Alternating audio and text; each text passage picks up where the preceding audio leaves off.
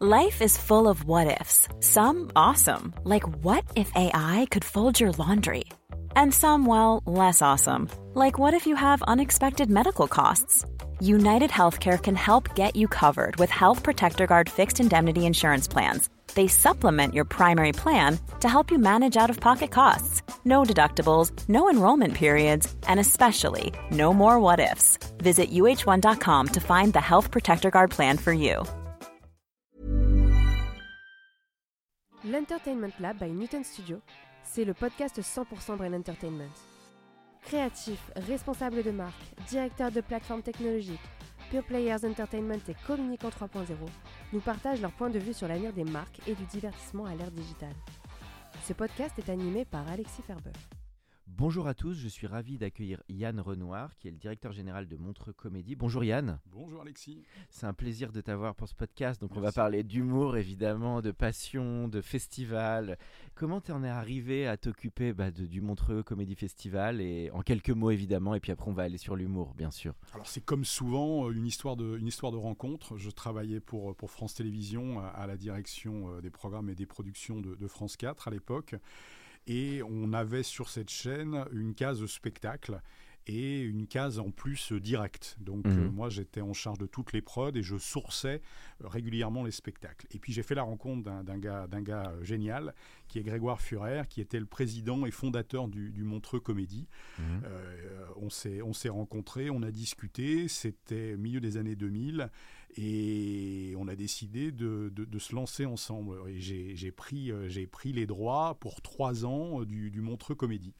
Et donc euh, j'ai accompagné Montreux du côté diffuseur pendant neuf, neuf éditions. Là on est quoi? On est de- début On 2010 est, on est- on est- non, non, on est au milieu des années 2000. Au milieu des années j'ai- j'ai 2000. plus la- J'ai plus la- l'année Ok. l'année exacte. au moment du loft, de Love Story. Ouais, Pas loin, pas ouais, loin. C'est ça, sans, sans doute. Alors c'est pas, c'est la meilleure référence que je garde en C'est pas la meilleure Non, référence, c'est- mais c'était pas mon, c'était pas mon genre de beauté. Euh, mais du coup, on va, on, on va travailler ensemble pendant, pendant, pendant des années. Et puis, euh, il, euh, quand moi je décide de quitter France Télévisions pour euh, créer ma société de, de production, là Mhm. on est en 2013. Euh, Greg m'appelle et me dit texto, euh, on, on peut être un peu, on peut être un peu cru hein, sur un podcast. euh, oui, ah bah sont, tu hein. peux te lâcher. Ah bah oui, heureusement. Non, non, hein. mais je me souviens de ce coup de fil. euh, J'étais, j'étais euh, rue du Commerce dans le 15e. euh, il m'appelle et il me dit, euh, texto, il me dit euh, mon, mon directeur artistique m'a annoncé son, son départ. Oui. Euh, ça fait des années que tu nous casses les couilles à nous demander des trucs qu'on n'arrive pas à faire. Est-ce que ça te dirait de venir les faire à mes côtés? Pas mal. Et ben moi c'est la phrase cash qui a tout démarré. C'était exactement Bon, bah, ça. Qu'est-ce que tu fous Yann Euh, Mais dépêche-toi dans la rue du commerce. C'était exactement ça. Et je lui ai dit, allez, allez, banco. À l'époque, vraiment, je, je crée ma, je crée ma structure. Euh, J'avais pris comme client euh, les, les Chevaliers du Fiel. Je, Ah, je gérais, ouais, ouais, je gérais pour eux leurs négociations vidéo. Je faisais de l'administration de production. Et du coup, Montreux était mon, deuxième, client. Et puis, euh, bah, je suis, euh, donc j'ai basculé cette année-là. J'ai fait Montreux euh, dans l'équipe Montreux. Et du coup, là, on, on sera au mois de novembre 2023. Ça sera ma, ça sera ma dixième, ma dixième édition du, du festival de Montreux histoire. de Grégoire en tant que producteur artistique. Donc tout ouais. a commencé par mais bouge-toi Yann. Mais Ouais, Est-ce que tu, est-ce que tu veux venir faire ce que tu nous as, ce que, ce que tu nous demandes depuis des années qu'on n'arrive pas à faire? Ouais, c'était vraiment ça. c'était vraiment-. J'avais une idée. euh, J'avais une idée. On avait développé ça avec Greg. euh, On avait imaginé euh, que le, le festival euh, Montreux, ce sont des, des- des- des spectacles multi-artistes. On fait pas de spectacle intégral. C'est pas notre, c'est pas notre métier, c'est pas notre Et on voulait euh, essayer d'apporter quelque chose. Euh, C'était pas, c'était, euh, je pense pas qu'on puisse révolutionner le genre, mais l'idée, elle était de se dire, on peut faire un peu plus que simplement un plateau où les artistes se succèdent. Donc, on, on, on avait imaginé confier un, pla- un- un- un- un spectacle à un artiste, programmer autour de lui et travailler pendant quasiment un an sur l'écriture du spectacle. Avec trouver un thème, trouver une petite histoire, un fil rouge à dérouler, etc. etc. donc c'était ah oui c'était vraiment in-house. Il y avait vraiment euh, Ouais, une ouais. prod autonome. Bien quoi. sûr, bien sûr, Ce bien qui sûr. distingue de pas mal de festivals Ouais, où les gens arrivent et font entre guillemets leur numéro. Non, non, C'est- ça, c'est ça. Alors, l'idée après, les artistes qui sont programmés euh, sont- viennent faire forcément leur gold. Tu, débarques pas à Montreux avec un truc que tu n'as jamais, que t'as jamais fait. hein. Montreux, c'est une Oui. scène qui est, qui est complexe, il y a une grosse visibilité, c'est un enjeu pour les artistes. Combien de personnes d'ailleurs qui assistent en général au spectacle? Ah, c'est 1650 personnes euh, à, pleine capa- à pleine capacité.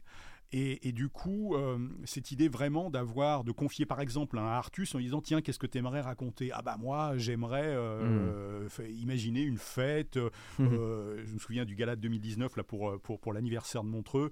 c'était pour les 30 ans. C'était ce artiste, Artus disait on imaginerait que Grégoire, bah, on l'a perdu suite à une soirée. On ne sait pas où il est. Tout le monde demande où est Grégoire. Tout le monde veut être payé. On cherche hmm. Grégoire. Et du coup, bah voilà, on déroule ce fil rouge là. Et puis les artistes viennent faire leur sketch au Et puis Artus étant Artus, un énorme entertainer, on a commencé par une ouverture avec 25 euh, danseurs. Euh, y a, on était vraiment dans une ouverture de, comédie musicale ou de cérémonie des Oscars. Et donc c'est ça qu'on a, mis un côté happening et un côté carte blanche. Complètement. Quoi. Euh, et, c'est ça qu'on a voulu mettre en place avec, euh, avec Greg, c'était faire plus que simplement un plateau. Donc aujourd'hui, on, on, on, écrit, on déroule une histoire, on accompagne les artistes dans l'écriture et la mise en scène, on intègre des artistes qui n'ont pas forcément de sketch, qui sont en lien avec l'histoire, mais on leur trouve une place. Et puis on y a amené cette dimension grand show, euh, souvent des ouvertures, des ouvertures dansées, également des ouvertures musicales. On tente des choses l'année dernière avec Oldelaf, on a créé une comédie musicale, Comédienne Rhapsody, où euh, racontait l'histoire de cet artiste qui en avait, qui trouvait que la, scène de Montreux, qui est aussi célèbre pour le jazz, qui est même d'abord célèbre pour mhm. le jazz, était souillée par les humoristes et donc lui venait monter, euh, venait monter une comédie musicale en hommage à, Freddie Mercury dont on fêtait, dont on fêtait la, mort. Donc on teste des choses et c'est ça. C'est un laboratoire hein, en t'écoutant. On, on, teste des trucs quoi. On, essaye de, on essaye de, pousser les curseurs sur l'humour et des, des fois trop trop, trop loin, je dirais, parce que ben, euh, monter, un, monter un festival et monter des spectacles, tu travailles un an pour euh, un gala euh, qui va réunir une dizaine, une douzaine d'artistes qui va être joué une fois. Enfin, aujourd'hui, on a la chance de, de, doubler au moins tous nos spectacles. Donc, un spectacle qui est créé, il est joué entre deux et quatre fois. Mais c'est très peu finalement. Et on répète, on répète la veille et dans la journée. Le soir même, on joue, on enregistre. Le lendemain, on dans la nuit, on corrige. Et puis, on rejoue le, le, lendemain. Et puis ensuite, c'est fini. Donc, la prépa est clé. Hein. C'est un peu comme les ah, films de ciné, euh, là, tous jouent en prépa. Quoi. Complètement, complètement. Mm. On, prévoit, on prévoit régulièrement des, répétitions à Paris euh, parce que c'est nécessaire pour arriver sur, sur la scène de Montreux. Puis derrière, évidemment, je disais, c'est capté. On a des diffuseurs, des partenaires. Aujourd'hui, c'est le, le, groupe Canal qui, qui diffuse deux de mm-hmm. nos cinq galas. Et puis, euh, bah, l'importance aujourd'hui des, des, réseaux sociaux. Les sketchs sont découpés. chaque artiste est publié. on, publie, on publie régulièrement sur nos réseaux sociaux YouTube, Facebook, Instagram, TikTok, etc etc., On fait des podcasts. Donc il y a, on a créé véritablement euh, avec Grégoire un, écosystème et on a aujourd'hui euh, une équipe euh, très fournie. Moi, quand je suis arrivé, on était moins d'une vingtaine. Aujourd'hui, on est pratiquement, pratiquement une centaine. Mmh. On avait, quand je suis arrivé, on avait un festival, le Festival de Montreux. On créait trois spectacles qu'on jouait sur six jours. Mmh. Aujourd'hui, on a six festivals dans le monde et Montreux, on fait 13 représentations sur 11 jours de cinq spectacles originaux. C'est impressionnant. Et donc, c'est vraiment, depuis ce coup de fil, finalement, ça a été une vraie success story, parce que Montreux, Comédie, en Europe, tu disais, c'est en off, c'est le, le leader. Quoi. Oui, aujourd'hui, on, est, on est numéro un sur, sur l'humour euh, sur l'humour francophone. Euh, on, a, on, a, on a de nombreux festivals. Euh, Montreux est évidemment le, vaisseau amiral. Et on a surtout aujourd'hui, je crois, 4,5 millions de, de, personnes qui nous suivent sur les réseaux sociaux, dont 1,8 million sur la chaîne YouTube.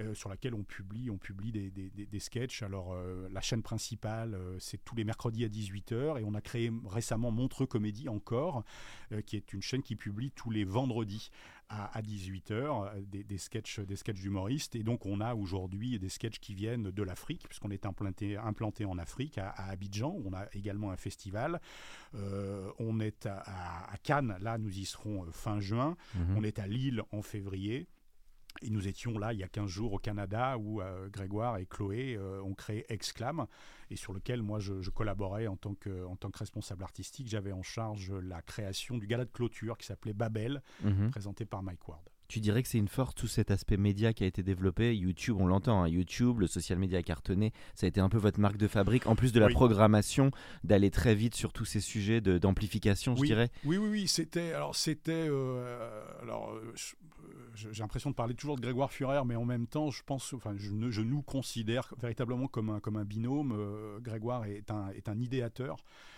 et, moi, alors, je dis pas que j'ai pas d'idée, mais moi je suis plutôt un faiseur. je, ne dis pas non mmh. plus qu'il fait pas, mmh. mais en tout cas voilà dans notre binôme il a il a des idées et mon métier c'est de mettre en musique ces idées là. Et la, vision de Grégoire il y a longtemps, maintenant il y a plus de dix ans, ça a été précisément de débarquer sur le digital et de créer mmh. une, une chaîne une chaîne internet, enfin une chaîne sur internet, une chaîne sur YouTube.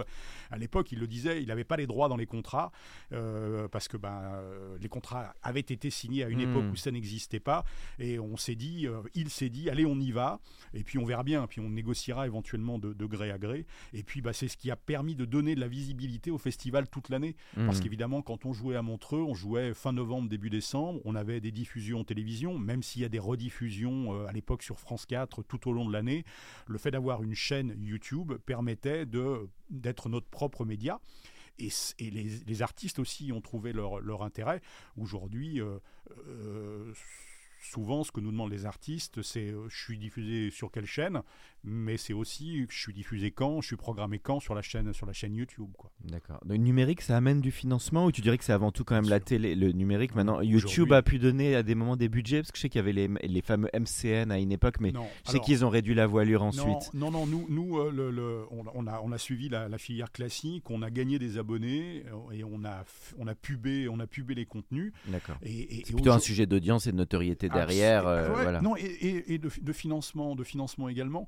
Euh, parce que c'est une, une ressource qui est directement réinjectée dans la création du festival. Exactement. Et je crois que tu as d'ailleurs, pour, alors là on va aller sur la prod, après on ira sur la partie fun, humour, mais pour que c'est bien que les auditeurs aussi comprennent le mécanisme de production, je crois que tu as environ un tiers qui vient de la billetterie, un tiers de la sponsor et un tiers des droits télé, si on veut résumer. Droits de diffusion, ouais, Donc ça c'est comme ça qu'on finance, toi qui es le pro des festivals, c'est à peu près les basiques pour financer bah, tout ça, parce que c'est des moyens évidemment de, de produire. je sais pas si c'est une, je sais pas si c'est une constante, mais aujourd'hui nous, c'est à peu près, c'est à peu près notre schéma de, notre schéma de fonctionnement.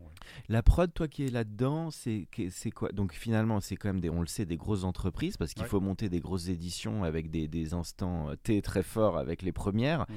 Et après, ça veut dire qu'il faut baquer quand même assez tôt les financements avec les droits et tout ça. C'est bien sûr, bien sûr. Nous, on travaille, euh, on travaille un peu plus d'un an à l'avance maintenant sur la préparation d'une édition. Euh, on a des équipes spécialisées, euh, on travaille avec des directeurs régionaux, des chefs de projet, on a des responsables de sponsoring. Hein. Oui, oui, c'est nécessaire. C'est un gros travail de prod. On a, on a, on a un responsable institutionnel. Il faut, quand on s'implante, quand on s'implante quelque part, il faut, euh, je dirais que c'est plus facile si on est bien accueilli et si les gens ont envie de nous. Euh, il est évident que sur l'écosystème Montreux, euh, on est soutenu, euh, on est soutenu par, par le canton, on est soutenu par la ville. c'est extrêmement, extrêmement important. Et, d'ailleurs, là, c'est pas une info exclusive, hmm. mais en tout cas, c'est une info. Montreux, pendant deux ans, ne sera pas à Montreux. Montreux sera à Lausanne. D'accord. Pourquoi bah, Le deuxième dossier, euh, le Palais des Congrès qui nous accueille, euh, va être en travaux. Sympa Lausanne comme ville aussi. alors, mais non, mais c'est bien de tester, c'est bien de tester autre chose. Donc Montreux reste Montreux, mais pendant deux ans, on sera accueilli au théâtre de Beaulieu à Lausanne, et du coup, on est évidemment en discussion avec la ville de Lausanne, qui est un, qui devient un partenaire important, et Montreux reste de toute façon, la ville de Montreux reste aussi un partenaire important. Mais c'est intéressant d'aller tester un autre écosystème. Lausanne a une population plus vaste que mmh. celle de Montreux. Et du coup, c'est aussi une, une, un, test, un test intéressant. On voit qu'on vend plus vite les billets euh, de, de l'édition de cette année parce qu'il y, y, a un bassin euh, plus, plus large qu'on peut, toucher, euh, qu'on peut toucher rapidement. En tout cas, pour la Suisse, c'est top. C'est un des grands événements culturels. Hein. Bah, c'est aujourd'hui, je pense que le, c'est un des fleurons suisses, en mmh. tout cas. et puis, c'est vrai qu'aujourd'hui, Montreux Comédie et le, le, groupe GF Productions qui, qui, pilote et qui produit Montreux et, numéro un sur l'humour sur l'humour francophone. Alors on va parler Yann d'humour évidemment parce que c'est ta passion, c'est ce qui qui est quand même sur le devant de la scène de tout ce métier. Donc je crois que toi tu es un grand fan d'humour. Euh, bah, les, les t'as vu les premiers bigards, les inconnus, les palmades, les, les tout ça, c'est des humoristes que tu as adoré même avant d'arriver euh, aux comédies et, et peut-être parler de ta passion de l'humour finalement et comment ça évolue avec maintenant aussi les nouveaux talents YouTube et toute cette modernité qui arrive aujourd'hui. Oui oui c'est quelque chose. Alors je pensais pas, je pensais pas en faire, en faire un métier à l'époque, mais euh, j'ai vu euh, démarrer. Euh, elle, fêtait, elle fêtait ses. elle, avait un anniversaire de carrière récemment, c'était Anne Roumanoff. Donc je, lui ai envoyé un petit SMS. On salue, qui est venu d'une des premières au podcast. Tu m'as dit, oui, oui. et, et, et, Anne, qu'on avait, qu'on a programmé à, diverses, à diverses occasions, je lui ai envoyé un petit SMS en me disant Tu ne le sais pas, mais je t'ai vu euh, démarrant dans ton premier spectacle euh, dans, un, dans un tout petit café-théâtre à Lyon. Moi, j'étais Ah. euh, j'étais ado. suis Après allé- Sciences Po, alors, parce qu'elle nous avait raconté qu'elle avait fait ses études à Sciences Ouais, Po. ouais, alors je, je- elle- elle pourra corriger si je me trompe, mais il me semble que c'était Bernadette Calme-toi. C'était son, c'était son, son personnage. Euh, et elle était, euh, elle était dans un café-théâtre, dans un café-théâtre à Lyon. Et j'avais accompagné mes, mes parents, euh, mes parents là-bas. Et Là, je- t'étais super jeune, t'avais quoi, 20 ans euh, Oh, non, 30 J'avais une quinzaine d'années. Ah oui, t'étais ultra- c'était ton premier spectacle Ouais, marquant ouais, un ouais, peu ouais, c'est ça. Je crois que c'était même mon premier, mon premier spectacle, mon premier spectacle d'humour. Euh, et puis après, bah, euh, je suis allé, je suis allé régulièrement au spectacle. Et puis évidemment, en arrivant. Déjà, ça t'a donné envie de bosser là-dedans Non, T'avais alors, eu à un- l'époque, pas du tout. Non, non, c'était c'était plus du divertissement au départ. Oui, oui, quoi. oui. C'était vraiment, c'était vraiment ça. Et puis, euh, et puis derrière, euh, alors j'ai fait des, j'ai fait des études, j'ai fait des études de commerce. Et dans Mhm. ces études de commerce, j'ai fait. Il m'est arrivé de me commettre un peu sur, sur, sur scène, et, et plutôt dans des Tu es rôles. toi-même talent humoriste. Non, non, je, je suis plus humoriste que, que talentueux. Euh, non, non, mais il m'est arrivé de, de, de- de contribuer modestement à quelques, à quelques pièces, euh, à, à jouer un peu dans du boulevard et choses comme ça. Et c'est là, c'est souvent comme ça que les, les, les, les carrières se dessinent. Je me suis rendu compte que j'avais probablement plus de talent derrière la scène Ah que oui. devant la scène. Oui, oui, bah, il y en a plein où c'est ça. hein. voilà. Donc, euh, donc c'est- ça m'a ça m'a donné envie. Puis ensuite, quand en arrivant vraiment à Paris, j'ai travaillé à la télévision. Et à la télévision j'avais dans, les productions dont je m'occupais j'avais notamment en charge le, le spectacle vivant. Et, et, euh, j'ai fait j'ai travaillé à comédie Ah oui. Euh, j'ai été ouais, j'ai à l'époque de la grosse émission j'ai été ça. directeur du développement de la chaîne de la chaîne comédie. Ça, c'était un laboratoire aussi. Voilà. Et c'est là que le- le- le- la passion humour est née véritablement. Euh, et quand j'ai quitté euh, comédie pour pour j'ai été appelé pour créer France 4. J'étais dans l'équipe qui a créé France 4. Euh, on a créé dans la grille des programmes une place pour le spectacle vivant avec Mhm. une fois par mois un direct. Et donc on avait euh, tout type de spectacle, enfin tout type. En tout cas, on avait du théâtre, on avait du one man, on avait ces choses-là.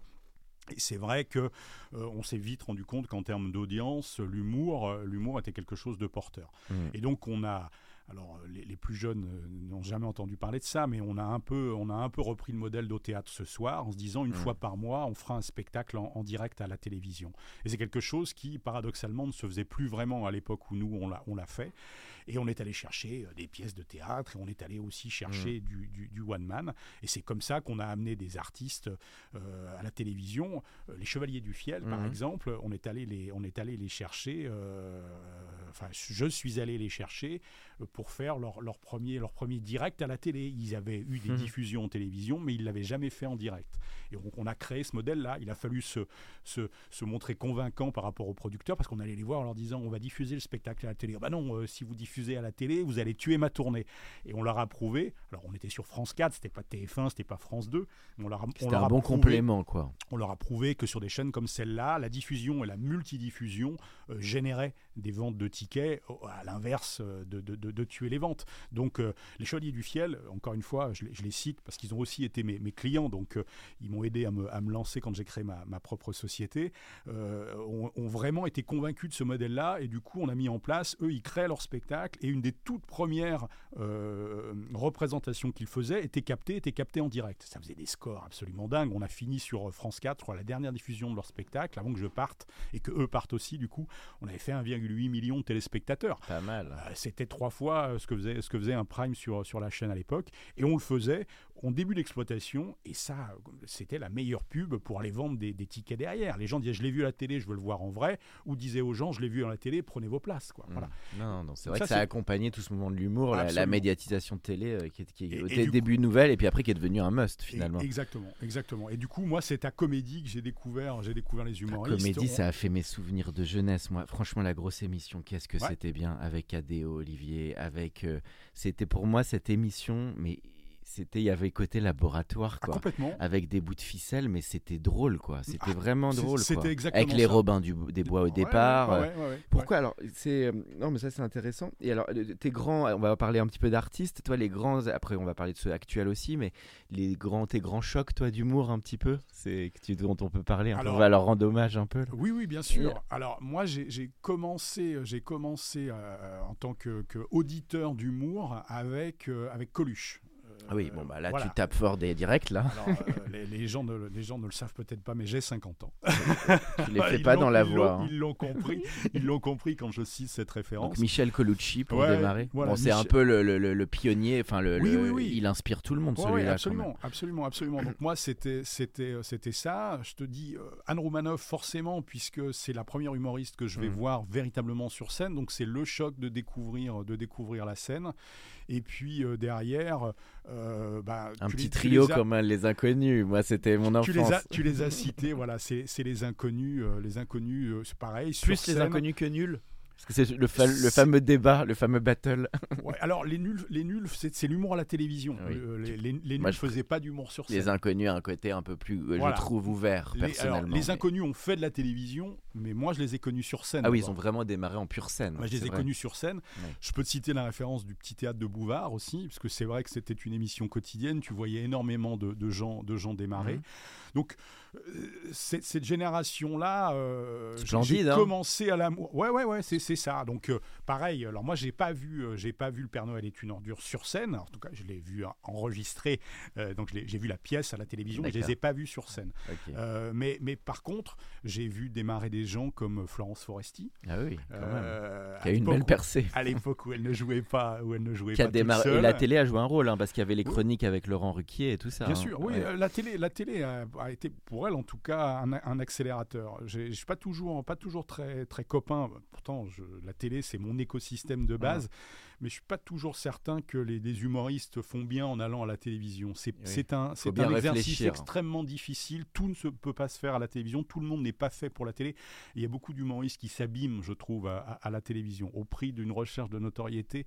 C'est pas toujours, ça, ne- ça ne Après, sert il faut, pas faut toujours. reconnaître qu'un Laurent Ruquier, je trouve qu'il a été bon parce qu'il a mis sur le devant avec les Jonathan Lambert, avec il a, et où les Nicolas Bedos, il a mis un moment sur le, ou Philippe Cavrivière que j'adore. Alors Ouais, c'est ouais, ouais. un autre style, hein, on l'a reçu au podcast. Non, non, mais bien sûr. Et il est même, je trouve qu'il est le, un des temps forts de l'émission, euh, Philippe Cavrivière. Il est, super pour ça, drôle. Pour ça quoi. je fais pas de généralité. Je dis pas qu'il faut pas faire d'humour à la télévision, ce serait idiot. Je dis juste que tout le monde ne peut pas, ne Oui. peut pas aller euh, faire de l'humour à la télévision. Et surtout aujourd'hui peut-être aussi. Mais je parle même pas de censure ou de propos Ouais. ou de choses Ouais. comme ça. Je parle de je, je parle d'adéquation entre ce qu'on a à raconter, la façon dont on le raconte et la façon dont c'est reçu Oui. et perçu. Il y a, euh, il y a euh, des, euh, tu parles de Ruquier, Ruquier a, a- a propulsé des, des- des humoristes et il y a aussi des humoristes qui sont passés chez Ruquier dans d'autres émissions où tu sentais véritablement euh, une souffrance, quoi, tu vois. Et, et donc dans ces Il cas-là, faut une il- appétence et être s'adapter il au arrêter. programme. Dans ces euh, cas-là, il faut si, si t'es pas bien, si t'es pas bien, il faut Tu arrêter. penses que ça alors c'est le fameux débat parce qu'aujourd'hui les gens disent ouais on peut plus rien dire on est en 2023 c'est vrai quand on pense à l'époque des inconnus alors c'est toujours le fameux c'était mieux avant mais est-ce qu'en vrai c'était un peu plus libre avant tu penses? Non. Non pas forcément Non, non, mais je crois crois que pas du tout. euh, Je crois que pas du tout. Il y mais aujourd'hui il y a plus d'une espèce d'autocensure avec tout ce truc des réseaux sociaux Non, de alors, machin de- c'est- alors, oui, mais alors c'est pas exactement la, la- la comment tu question. formulerais Alors, le truc? La, la question que tu poses, c'est est-ce qu'on pouvait faire plus de choses avant? Je crois qu'on peut faire plus de choses aujourd'hui. Euh, maintenant, l'écho que tu donnes oui, à toutes les choses pas que le tu fais aujourd'hui fait que tu te prends en boomerang la réflexion des autres. Objectivement, euh, moi j'aime pas trop cette idée de oh là là, euh, aujourd'hui, euh, aujourd'hui euh, des proches euh, pourraient plus faire euh, ce qu'ils qui, ce qu'ils faisaient à l'époque. Mais d'abord, si Desproges était encore vivant et toujours humoriste, il ne ferait pas aujourd'hui ce qu'il faisait à l'époque. Hmm. c'est que l'écho n'est pas le même Non mais tout prend un écho c'est ça la mais c'est différence ça. Les sujets, les sujets sont, les sujets sont, sont différents. euh, mais C'est comme euh, la il- phrase du festival de Cannes de la réalisatrice. Peut-être qu'il y a 20 ans, ça aurait été une phrase un peu moins relayée. Enfin, ce que je veux Mm. dire, c'est que tout propos aujourd'hui, qui peut-être existait avant, c'est fois, c'est fois 20 en termes d'écho. C'est exactement Euh, ça. Je crois euh, vraiment quand je te parle de quand je te parle de de, de, de- de ça, euh, moi le fait d'entendre dire oui c'était mieux avant, on peut plus rien dire, on peut Ouais, à pas l'époque à l'époque tu avais beaucoup moins de de- d'accès aux médias, tu avais moins de radio, tu avais moins de télévision, euh, il y avait aussi beaucoup moins d'humoristes. Donc. Oui, euh, C'était moins ouvert quelque part. Il n'y avait pas le YouTube, il n'y avait pas les nouveaux talents sur Non, Instagram, il y avait sûr. tout ça. Et puis, euh, on, euh, des- on parle de des proches, mais tu peux parler à l'inverse de Coluche qui s'est fait virer, j'ai plus le nom en tête, c'est au moins deux fois euh, de, de la radio. Euh, il n'avait pas forcément accès Oui, donc à ça existait aussi. hein. Ils sont fait Mais- dégager aussi. Il y a eu des censures, il y a eu des trucs. Mais hein. il y en avait plus, il y en avait plus qu'à l'époque. Simplement, ils étaient moins nombreux, très médiatisés, parce que bah il y avait il cet accès, cet accès, il était c'était celui qui, euh, enfin, c'était forcément différent. Aujourd'hui, les humoristes ont, à mon avis, une plus grande liberté d'expression. Oui. Et ils ont surtout beaucoup plus de pour s'exprimer. On n'est pas obligé d'aller à la télévision, on n'est pas obligé euh, d'aller euh, à la radio euh, pour s'exprimer. Mais la télévision met énormément d'humoristes en avant. Alors après, on- En fait, c'est peut-être la télé qui est devenue moins audacieuse, en fait. Parce que finalement, la télé, il y avait. Ça, c'est mon point de vue. Je trouve que les années des comédies, euh, des, les, les hardissons, les émissions fleuves qui étaient quand même ouf, où il se passait des trucs. Il y avait un côté plus expérimental dans la télé, Oui. qui je trouve, bah, comme les débuts de Canal aussi. Bien Et, c'est peut-être ça qu'on a perdu un petit peu, je trouve. Alors, je pense qu'il y a toujours des, il y a toujours des créateurs. Oui, il y en a des Euh, bons quand. Après, après la, la difficulté du, de, de la télévision, c'est qu'elle doit fédérer. Mm. Euh, elle doit fédérer le plus grand nombre et qu'elle doit essayer d'être transverse euh, vis-à-vis des générations. Elle doit réunir des, des- des- des très jeunes, des jeunes, des moins jeunes Oui, et plus des dur. plus âgés. Donc par essence, c'est compliqué. Euh, je pense que l'humour est plus discriminant que la Mhm. musique. C'est plus facile de réunir la famille euh, sur, euh, sur un programme musical, même si c'est pas simple. hein. Alors que l'humour, euh, c'est souvent plus contrasté. Euh, J'aime beaucoup un tel, mais ma mère déteste. Mhm. ma, ma maman aime bien un tel, mais moi c'est pas ma c'est pas ma tasse de thé. Donc c'est compliqué de réunir la, la famille. Et puis je pense que la la télévision dans cette notion de grand public, euh, moi je, je- je l'ai- vécu en tant que, que- que Le diffuseur, professionnel de, côté- la télévision. Oui, t'étais de l'autre côté, Euh, quoi. euh, quand, quand je discutais avec les, quand j'achetais les droits d'un spectacle, j'avais une vision euh, très télé en disant il faut des têtes d'affiche, a des têtes d'affiche qui attirent du monde, etc., etc. Aujourd'hui, en tant que, que programmateur et producteur artistique, je me sers de mon expérience télé. Mais je, vois bien que, évi- évidemment, il faut toujours, il faut toujours que c'est plus facile d'aller vendre un, un spectacle, d'attirer du monde en télévision avec des noms qui sont connus. Mais je sais, et on l'a démontré, que les bonnes surprises viennent des gens qu'on est capable de programmer autour de ces gens-là. Mhm. Moi, je me souviens. euh, Oui, les fameuses premières parties et tout pas, ça. pas les premières parties. les- Le, le fait d'avoir un spectacle multi-artiste Mhm. euh, fait que tu vas programmer. Tu as deux têtes d'affiche et au milieu de cette tête d'affiche, Mm. tu as un gars qui Oui, débute. Mais qui- oui. tu sais qu'il est bon, tu sais qu'il a du potentiel. Oui, Tu, enfin, en tout cas, tu le sais. c'est le nouveau le talent, quoi. C'est euh, une les- surprise. à Montreux, c'est devenu le festival des nouveaux patrons de l'humour. C'est-à-dire qu'on finit d'accompagner des artistes qui euh, euh, gravissent euh, la montagne euh, sur la face nord et sont sur le point de, de passer, de basculer au sommet. Tu citerais qui justement dans ces nouveaux talents que tu veux vraiment Alors, signaler je peux, non, mais je peux t'en citer plein, mais je vais te donner un exemple. Oui. Euh, c'est Verino. Verino aujourd'hui, il est incontournable, tout le monde, tout le monde le connaît.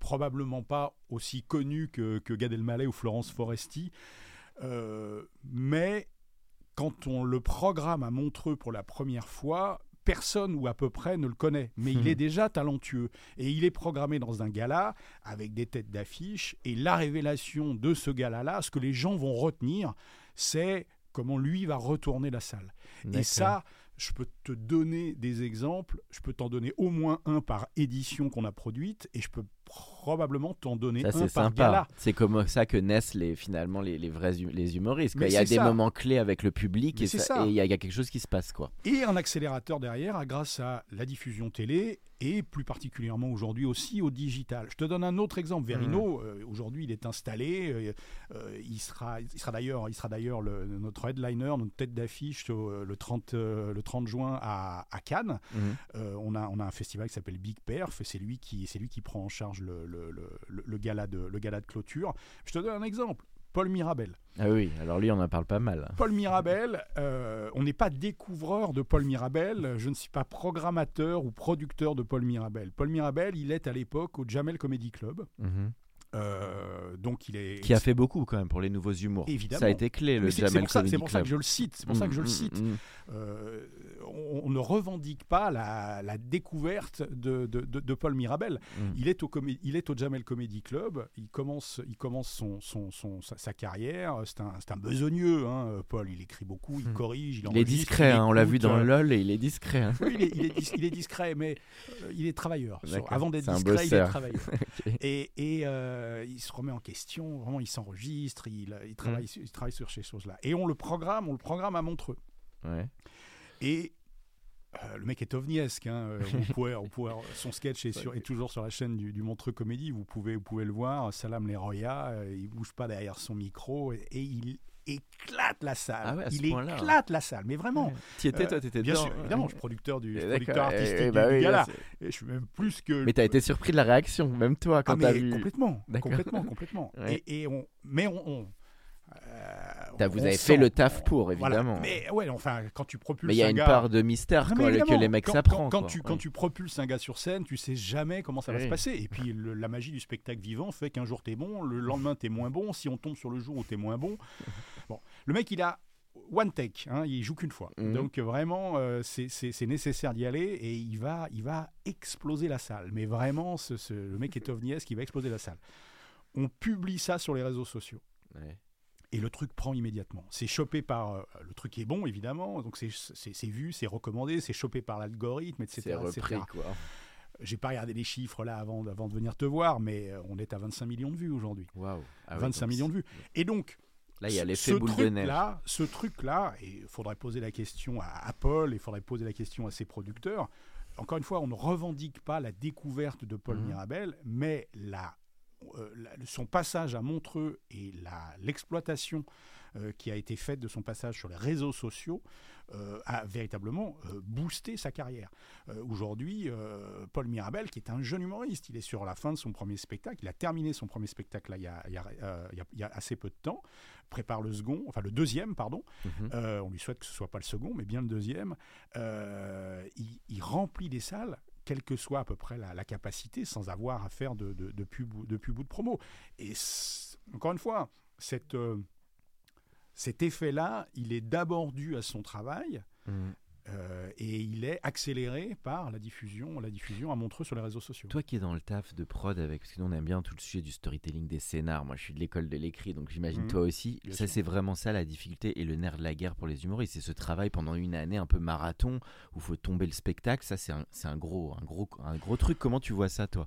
Parce qu'il faut réussir à se renouveler chaque année et taper fort. Toujours pareil. Alors, Il y a un côté euh, cu- cuvée euh, de Ouais. vignoble quoi. oui, parce oui, que oui. Alors, comment tu vois ça les spectacles, les conceptions de spectacles Non, non, je dirais, euh, d'abord, un spectacle, c'est pas un an. Euh, Hmm. Souvent, un spectacle, tu vas le tourner, tu vas le tourner pendant 2-3 Ah ans. oui, en plus. je- En je- plus. J'en connais, j'en connais même qui le tournent, qui le tournent pendant 6 ou Et- 7 ans. Il y a des sketchs qu'on revoit. Les bons sketchs, ils les revoient 25 ans après les mecs. Évidemment, évidemment, évidemment. Euh, Non, non, mais alors moi, je suis comme toi. Je, je- je viens de l'écriture. Je crois beaucoup au travail, au travail de l'écrit. Je crois beaucoup à la, à la rythmique.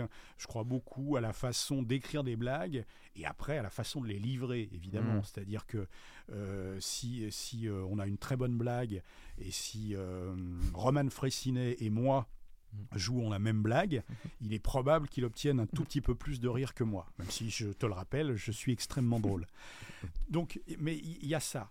Et donc le, le travail d'écriture, il est extrêmement important. Et parce qu'on est sur du spectacle vivant, je pense qu'il y a aussi une obligation de remise à jour régulière, à la fois pour euh, suivre l'époque euh, dans laquelle tu, tu Oui, évolues, dans laquelle tu joues. comme on dit. Et puis, euh, je pense aussi qu'il y a un besoin viscéral de ne pas jouer toujours la même chose, donc de, de remettre, de Mhm. remettre, euh, de remettre un peu à jour son spectacle.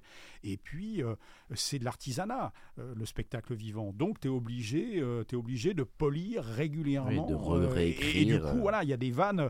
Et je te parlais de Paul Mirabel, mais je pourrais t'en citer, t'en citer plein d'autres. euh, Des, des, euh, vraiment, c'est du, c'est du crafting, quoi. Tu vois, je, je citais Roman Fressinet. Euh, Roman Fressinet, il a, il a un rythme, il a, il, a, il a une écriture et en même temps une delivery, euh, la- la- le fait de, de, de- de raconter des blagues euh, qui, qui font, qui font sa patte. Mais il est toujours, il, il, a, il, a- il aime pas raconter toujours la même chose. Donc, il, il travaille, il travaille en permanence. Et ça, c'est extrêmement important. Le côté co-auteur peut devenir important. On a reçu Lionel Dutemple qui avait travaillé sur les haches et tout ça. Tu penses aussi que ça peut amener un nouveau souffle et c'est pas toujours facile quand on est soi-même l'artiste d'avoir le recul, recul sur la réécriture, le travail. euh, Je sais quoi, il y a eu la- Lionel, il avait cité, on il a été souvent cité, Kader Aoun, Oui. qui était un peu le, le sniper et qui a pu faire pas mal de spectacles. Tu penses que ça peut amener aussi un, un plus ou tu vas dire que ça s'adapte à chaque artiste? Il n'y a pas de vérité, il n'y a pas de vérité absolue. Il y a des gens qui, euh, qui sont très bien tout seuls, très bons tout seuls, et qui ont derrière, euh, qui demandent un regard extérieur et qui leur permet de, qui leur permet de calibrer. Euh, mais c'est presque du script doctoring dans ces Tu cas-là. lis, toi, tu fais beaucoup de feedback et tout ça sur les réécritures et tout ça, ou tu laisses li- assez libre en vrai. Alors attends, je vais finir de répondre à cette question. Oui, pardon, je t'en pose beaucoup là. Non, non, non, c'est un sujet qui m'intéresse. C'est intéressant. Euh, et puis tu en as d'autres qui effectivement ont besoin de travailler, de travailler en bande. Euh, Baptiste Le Caplin travaille, mm. avec, travaille avec Flaubert. Euh, c'est important pour eux. Encore une fois, je ne vais pas répondre, mm. je vais pas répondre à, la place de Baptiste à une question que tu ne lui as pas posée. Mais je, je sais, c'est un bon exemple d'une collaboration, d'une collaboration régulière. Alex Vizorek avec, avec Pierre Cherette, tu as, as, mhm. des, as des, as des, des, et, d'autres auteurs pour, pour Alex. Euh, tu as, de temps en temps, souvent même, besoin euh, effectivement d'être accompagné dans l'écriture. Mais au-delà de ça, que tu sois seul ou que tu sois accompagné, si tu es accompagné, il vaut mieux être bien accompagné, mhm. mais je pense qu'il faut écrire. Et ce qui, alors je ne veux pas paraître vieux con en disant ça, euh, mais je le constate aussi de temps en temps sur, euh, certains jeunes artistes. Euh, nous, ce qu'on fait, ce que je fais à Montreux et sur les festivals dont j'assure la production artistique, je demande les textes. D'accord. Je demande les textes, je les demande suffisamment à l'avance pour avoir le temps de les relire. Il n'y a pas de censure, hein. c'est pas c'est pas euh, à but de censure. Il y, a, un double but, ça nous permet de créer ce qu'on appelle un conducteur euh, mmh. avec une, une, conduite texte pour que l'ensemble des gens qui travaillent sur le spectacle aient cette conduite là. Euh, la, création des, éclairages, la création du décor, le réalisateur et la script, les équipes techniques parce qu'il y a des indications importantes de, de top, de, de de, matériel à entrer et à sortir, c'est très important. Et puis éditorialement, pour moi, moi je, mon boulot, il est de veiller à la cohérence de la création d'un spectacle, donc de m'assurer qu'il n'y a rien, qui, euh, il y a rien qui, est, qui, est, qui est complètement déconnant. Euh, et puis surtout, c'est un avantage, ça me permet, en lisant, de m'assurer qu'il n'y a pas des blagues qui se ressemblent. Mhm et je parle pas de plagiat, hein, je parle véritablement là encore un autre sujet, de thématiques et de thématiques. On dira tiens voilà, alors lui il parle de ça, elle elle parle de ça oui, aussi. Oui, une programmation équilibrée quoi. Et puis on va essayer d'aller écarter parce que tu peux avoir tu peux avoir une même thématique traitée de deux façons différentes. C'est un peu compliqué si tu, euh, tu, tu, les as tu les as tout de suite derrière. Mhm. Donc ce boulot de, de, lecture et de relecture, il sert aussi à ça. Et il m'est arrivé, euh, ça m'arrive une fois par festival en général, d'appeler deux artistes en disant dis donc j'ai reçu ton texte euh, je voulais te dire, j'ai reçu avant toi le texte de machin, euh, vous avez la même blague, donc mmh. euh, il, faudrait que tu, il faudrait que tu changes. Ah ouais, mais moi c'est un truc que je fais depuis... Écoute mec, moi je, vous ai demandé à tous les deux, enfin à tous en même temps le texte, il me l'a enlevé, il me l'a envoyé il y a 15 jours, tu me l'as envoyé aujourd'hui, il est prioritaire sur le truc, je veux pas savoir qui a la paternité de la blague. Joué ton Didier Deschamps là, c'est l'entraîneur là.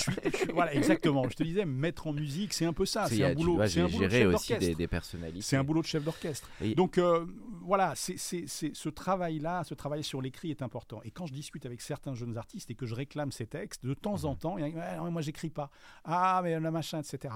Et souvent, euh, c'est quand même, euh, encore une fois, je, suis désolé de, je, ne suis pas, je suis pas l'alpha et l'oméga de l'humour, je suis pas docteur, je suis pas ceinture noire en, stand-up. Je te donne juste mon sentiment. Je pense que ceux qui écrivent euh, et ceux qui travaillent régulièrement c'est souvent plus construit, mieux amené euh, que ceux qui euh, ont simplement quelques notes et ont tout, et ont tout dans la tête. Et je pourrais évidemment, parce que c'est ça qui est beau dans ce métier, je pourrais aussi donner des contre-exemples de gens qui écrivent très peu et qui sont des véritables, des véritables punchliners, mmh. des véritables génies et qui, qui cartonnent tout. Tu vois, donc il n'y a pas de vérité absolue. Mais moi, je suis de cette génération qui, lit et qui écrit. Alors Yann, on arrive dans la dernière partie du podcast. Avant d'arriver dans le fini, j'ai une petite question quand même de curiosité parce que c'est tous les sorts des stand-up. Il y a eu la série Drôle.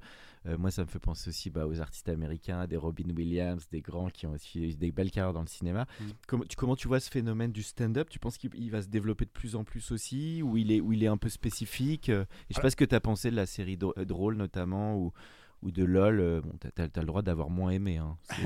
évidemment. Hein. Alors, je, vais te répondre eh. sur, sur, euh, sur, euh, sur le stand-up aujourd'hui. Je pense qu'il a, il a pris beaucoup de place. c'est un peu, c'est un peu le, la, le côté tarte à la crème un peu. Non, non, pas du tout. Non, non, je veux dire, j'allais, moi, mon père est pépiniériste, donc j'allais, j'allais, j'allais ah. rentrer un peu dans le domaine, dans le domaine agricole. tu sais, tu as que des espèces endémiques à une région, et puis de temps en temps, tu vas, tu viens planter un truc, et puis tu retrouves de ce truc-là qui n'était pas de la région, tu le retrouves partout. D'accord. Euh, mais ça, il en va par exemple, je sais pas, du mimosa, euh, ou, des, choses comme ça. Euh, donc, je pense que le stand-up est une, est une espèce qui nous vient des États-Unis. Alors, mhm. il y a encore une fois, on, De peut, New on York, peut- on, hein. peut, on peut contester ce truc-là, mais bon, quand même, je dirais que l'essence, l'essence est là. Donc, euh, on n'est pas à la base le pays, euh, le pays du stand-up. On a importé ce, ce truc-là et on l'a fait croître. Et aujourd'hui, il a essaimé, il a essaimé partout, jusqu'à parfois euh, prendre beaucoup de place euh, avec le développement des comédie clubs et choses comme Mm. ça. Et moi, je suis très heureux. hein. Je, suis un, je suis un grand fan. Je suis un grand fan de, de stand-up. Tu, ci- tu citais des références, des références américaines. Moi, j'ai effectivement euh, commencé, euh, commencé par là. Euh, et aujourd'hui, on a des stand-uppers T'as un peu suivi ça aussi d'ailleurs, les talents anglo- anglo-saxons? Tu oui, suis bien un sûr. petit peu aussi? Oui, oui, bien Ouais, sûr, ouais. bien sûr, bien sûr, bien sûr. Moi, j'ai euh, le stand-up, moi, je l'ai connu d'abord par là. Encore Mm. une fois, je le répète, j'ai 50 ans. Mm. euh, quand Eddie moi, je me suis intéressé. etc. Ouais, mais même- Jerry Seinfeld. et, et tu, tu citais, tu citais Robin Williams. euh, C'était moi, j'ai commencé, grand- j'ai- commencé par même, là. hein. J'ai commencé par là. Donc, euh, euh, ça a poussé, ça Mm. a poussé, et puis t'en as, t'en as aujourd'hui partout, jusqu'à euh, un peu pousser, un peu hors de scène, ceux qui font pas du stand-up. Mm. Encore une fois, c'est pas une vérité établie, c'est un sentiment que c'est un sentiment que j'ai. Euh, Aujourd'hui, euh, euh, quand tu fais des personnages, euh, quand tu racontes des histoires, quand tu fais du seul en scène, euh, t'es es un peu, t'es pas marginalisé, mais en tout cas, t'as moins de collègues. Le stand-up aujourd'hui, t'as énormément de, de gens qui font du, du- du- du stand-up, Euh, donc ça, ça a pris beaucoup de place. Et Je pense que, alors je- encore une fois, je, je- je ne sais pas, je ne sais pas si, si on arrive à saturation et si on est sur le haut de la cloche.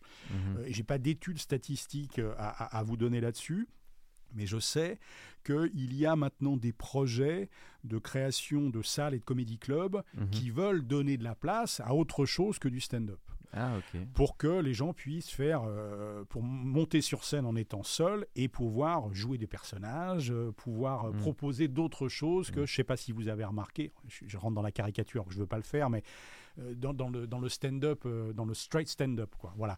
Donc c'est, je pense qu'il y a, il y a de la place pour tout, euh, et puis surtout il y a un public, c'est le public, c'est l'envie du public Oui, qui fait que qui dicte, donc, euh, à partir du moment où tu as, tu as une offre pléthorique de stand-up, ben, le public fait son choix dans les artistes Ouais. qu'il a envie de voir. Après, ça dépend des quartiers, des salles, de plein de choses, du Ah, local elles sont aussi. Un peu hein. les, les salles de stand-up, là aujourd'hui, elles sont un peu euh, tout autour les unes des autres. dans le quoi, tu 11e. vois, et C'est dommage très- qu'il n'y ait pas dans les gros. Il y en a aussi pas mal à Bordeaux, dans les grandes villes ça aussi. se développe, Ça ça, se développe, ça ça qui est intéressant. ça se développe. On parlait récemment de Nantes en disant il est en train de se passer quelque chose à Nantes sur la scène, Sur la bien. scène stand-up.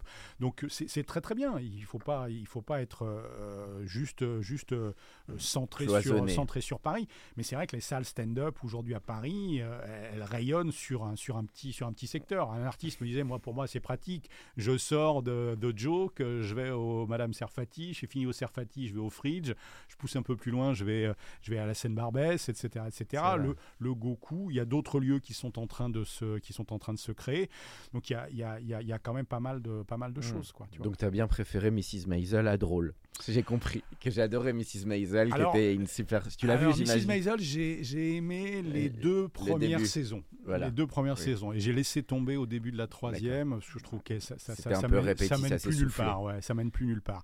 Et tu me posais la question, tu me disais drôle et lol. Alors j'ai regardé drôle. Ouais. Euh, j'ai, j'ai, je peux pas dire que ça m'ait, ça m'est bluffé.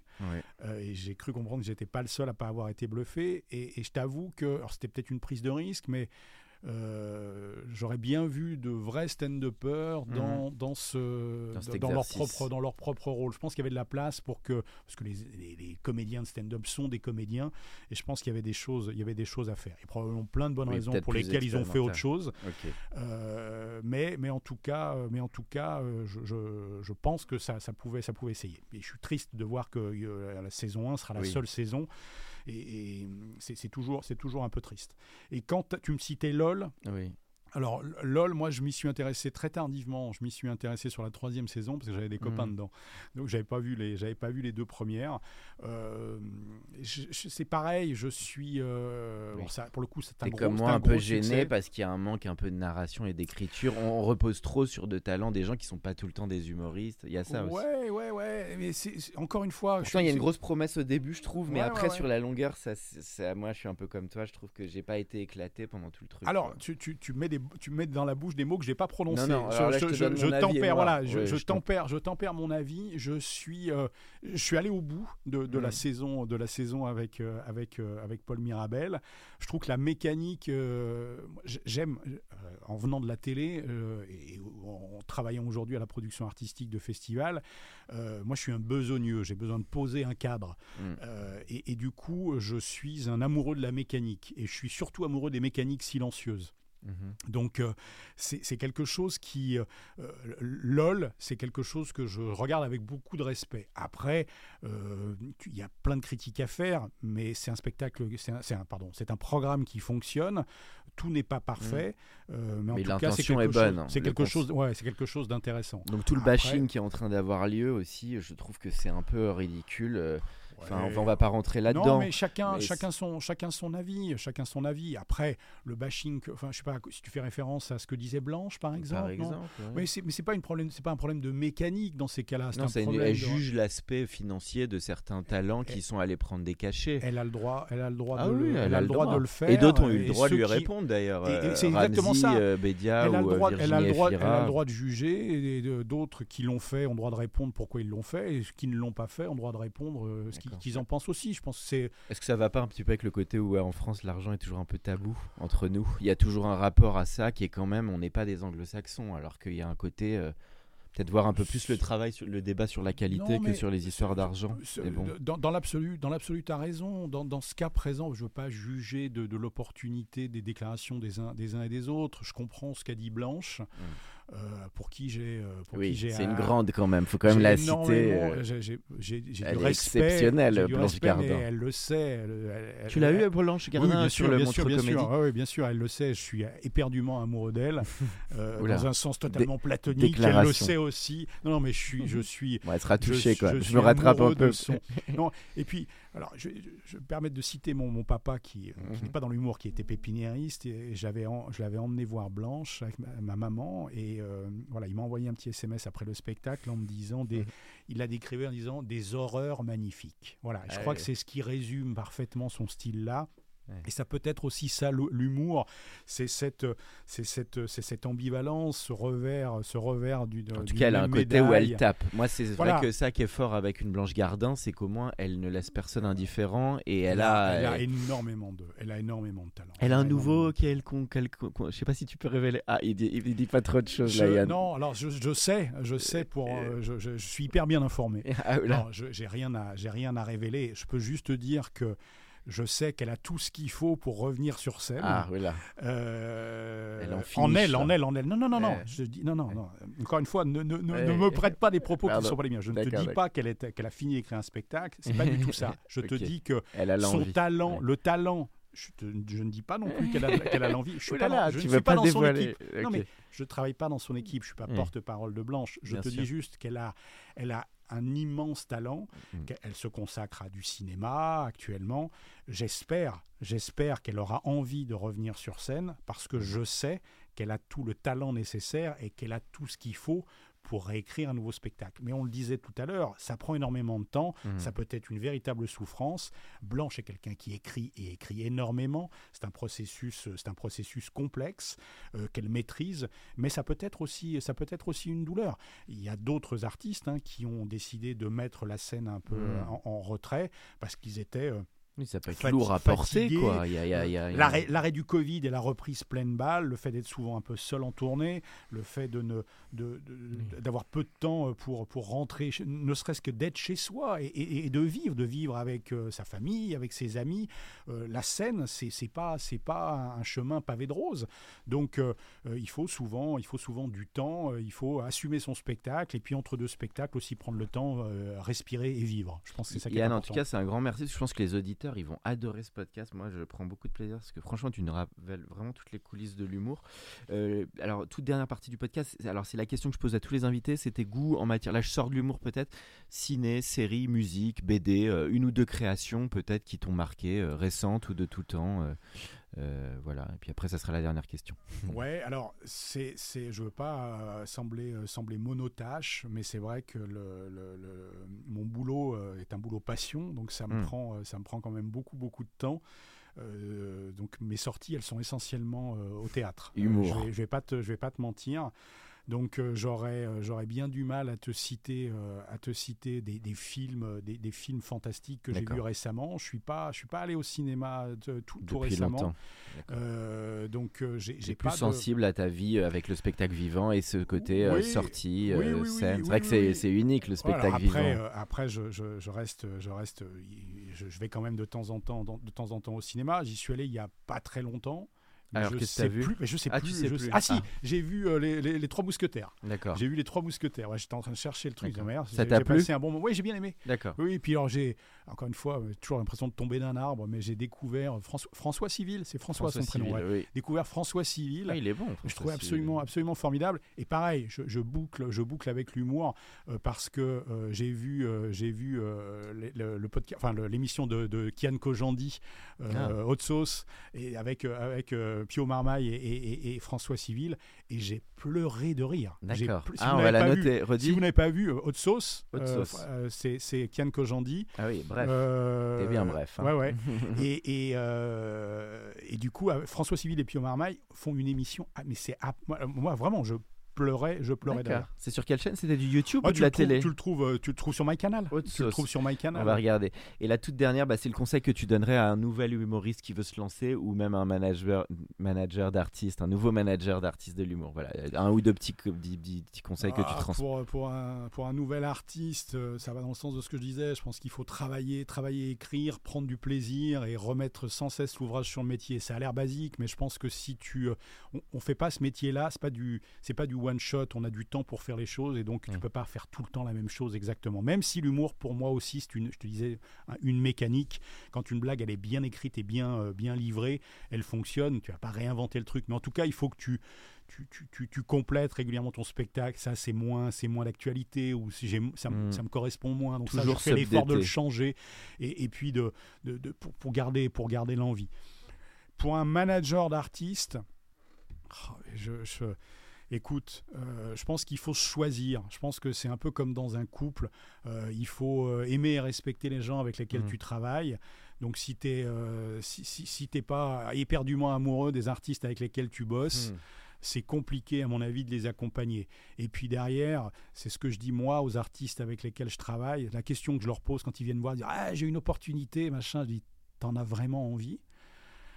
Ah, il nous a dit la même chose que toi, Laurent Grégoire. Ah oui Sur Adéquate, parce que je parlais des rôles. Et alors, mm. c'est très intéressant ce qu'il disait. Il disait, parce que souvent, parfois, tu as le choix numéro un. Il y en a un qui n'a pas le rôle où il hésite et lui, il doit orchestrer ses décisions. Il disait, mais finalement, c'est toujours l'envie et la motivation qui fait qu'à un moment, bah, l'acteur, il veut y aller, même s'il est ultra connu. Est-ce qu'il veut vraiment ce rôle? Ça, va avec ce que tu dis. Est-ce que tu as vraiment envie de faire ça? Euh, mm. si, si, si, tu m'autorises à terminer là-dessus, parce mm. que c'est un mot que j'ai pas, pas dit, mais, mais extrêmement important pour moi, c'est le plaisir. C'est le plaisir. Euh, je veux pas paraître pathos, euh, mais on a vécu des époques, une époque extrêmement difficile. Avec c'est pas terminé. Avec c'est probablement pas terminé, mais le, le, Covid, le Covid a touché tout le monde. Il a impacté tout le monde. Hein, ce COVID. Le, spectacle vivant, l'industrie s'est retrouvée, euh, s'est retrouvée complètement à l'arrêt. On n'était pas les seuls, mais on s'est retrouvés à l'arrêt j'en profite pour euh, un dernier coup de chapeau à, mon camarade Grégoire Furer, euh, Grégoire qui, comme, euh, comme pas beaucoup, a décidé de, tenir, de garder tout le monde de, mmh. et de payer tout le monde en disant voilà, on lâche personne et on, va, on va au bout. On a restructuré.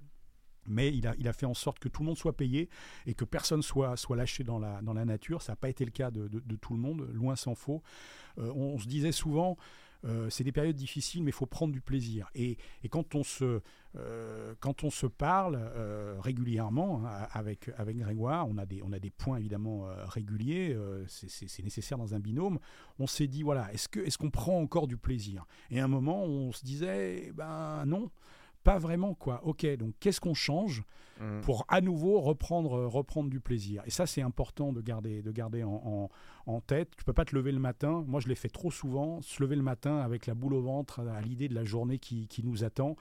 Euh, et, moi, je, je, fais ça maintenant. J'ai essayé de, de changer ma façon d'être et ma façon de faire pour privilégier le plaisir. C'est pas c'est pas possible d'être tout le temps là-dedans.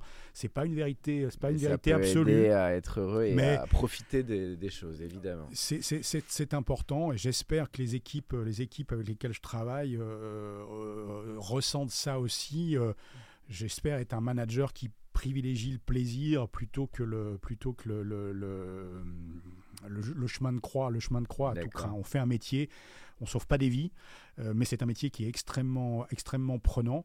Euh, il, faut, il faut prendre du plaisir. Et eh ben Yann, en tout cas, ça a été un grand plaisir évidemment d'avoir cette discussion avec toi. Et puis ça fait un bon. Tu as bien bouclé la boucle aussi avec le début de la conversation avec le coup de fil euh, avec Grégoire. Et eh ben en tout cas, un grand merci pour avoir fait ce podcast. Merci de m'avoir reçu, Alexis. Pour ceux qui sont encore avec nous, merci de nous avoir écoutés. Pensez à aller mettre une note au podcast dans la section notes et avis sur Apple Podcast. Cela nous ferait énormément plaisir et nous permettrait de continuer à faire grandir ce podcast consacré au Brain Entertainment. À bientôt pour un nouvel épisode.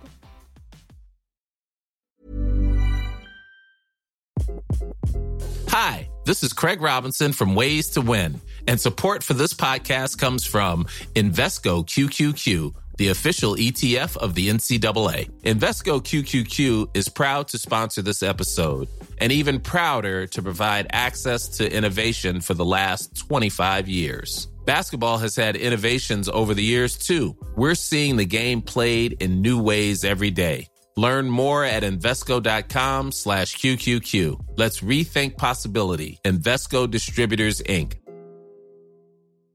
Mom deserves the best, and there's no better place to shop for Mother's Day than Whole Foods Market. They're your destination for unbeatable savings, from premium gifts to show-stopping flowers and irresistible desserts. Start by saving 33% with Prime on all body care and candles. Then get a 15-stem bunch of tulips for just $9.99 each with Prime. Round out Mom's menu with festive rosé, irresistible berry chantilly cake, and more special treats. Come celebrate Mother's Day at Whole Foods Market